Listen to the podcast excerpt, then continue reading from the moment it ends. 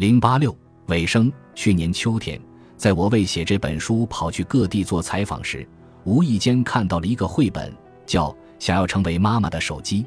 绘本以新加坡小学生写的作文为原型，讲述了男主人公希望每天只顾着看手机的母亲可以多看一看自己的故事。我从书中看到了小男孩如果变成手机了，妈妈就能多看我几眼的悲伤心愿。也觉得如今越来越多的日本青少年正在面临同样的问题。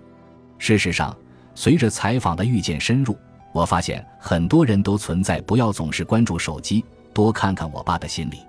这不仅限于小孩子、中学生、高中生，甚至成年人也是如此。深陷在社交游戏里，连续多少小时刷 SNS 的他们，其实从另一个角度来看，非常寂寞、孤单。现实生活里。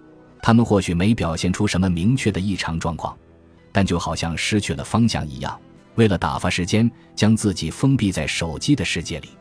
诚如大家所见，手机确实给我们的生活带来了极大的方便，但即便如此，还是有小孩子哭喊着希望能变成妈妈的手机。那是不是说明人们愈发觉得现实世界非常寂寞呢？怀揣着这样的想法，拿起小小的手机，又是否能觉察出？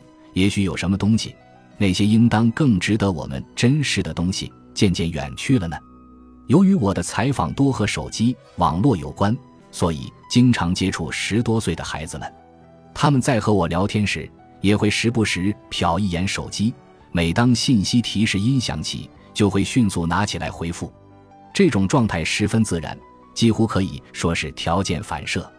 我问他们每天玩几个小时手机。他们回答：“不知道，没注意过。”我又说：“如果每天三个小时，一年下来就有四十五天。”听到我的话，孩子们非常惊讶。我告诉他们：“如果每天玩三个小时，一年下来就相当于有四十五天不停地对着手机。”他们不由睁大了眼睛。原来每年我花在手机上的时间竟然比暑假还长，可见这一事实很少被人察觉到。同样的。我希望养育孩子的父母们也能注意到这一点。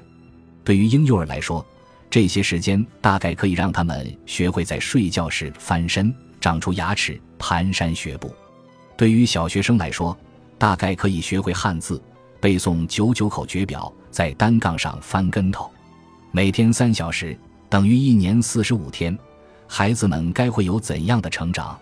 如果我们一味将宝贵的时间花费在手机上，也许会有越来越多的孩子祈求家长多看自己几眼，等他们以后长大了，又会建构出怎样的社会、职场与家庭呢？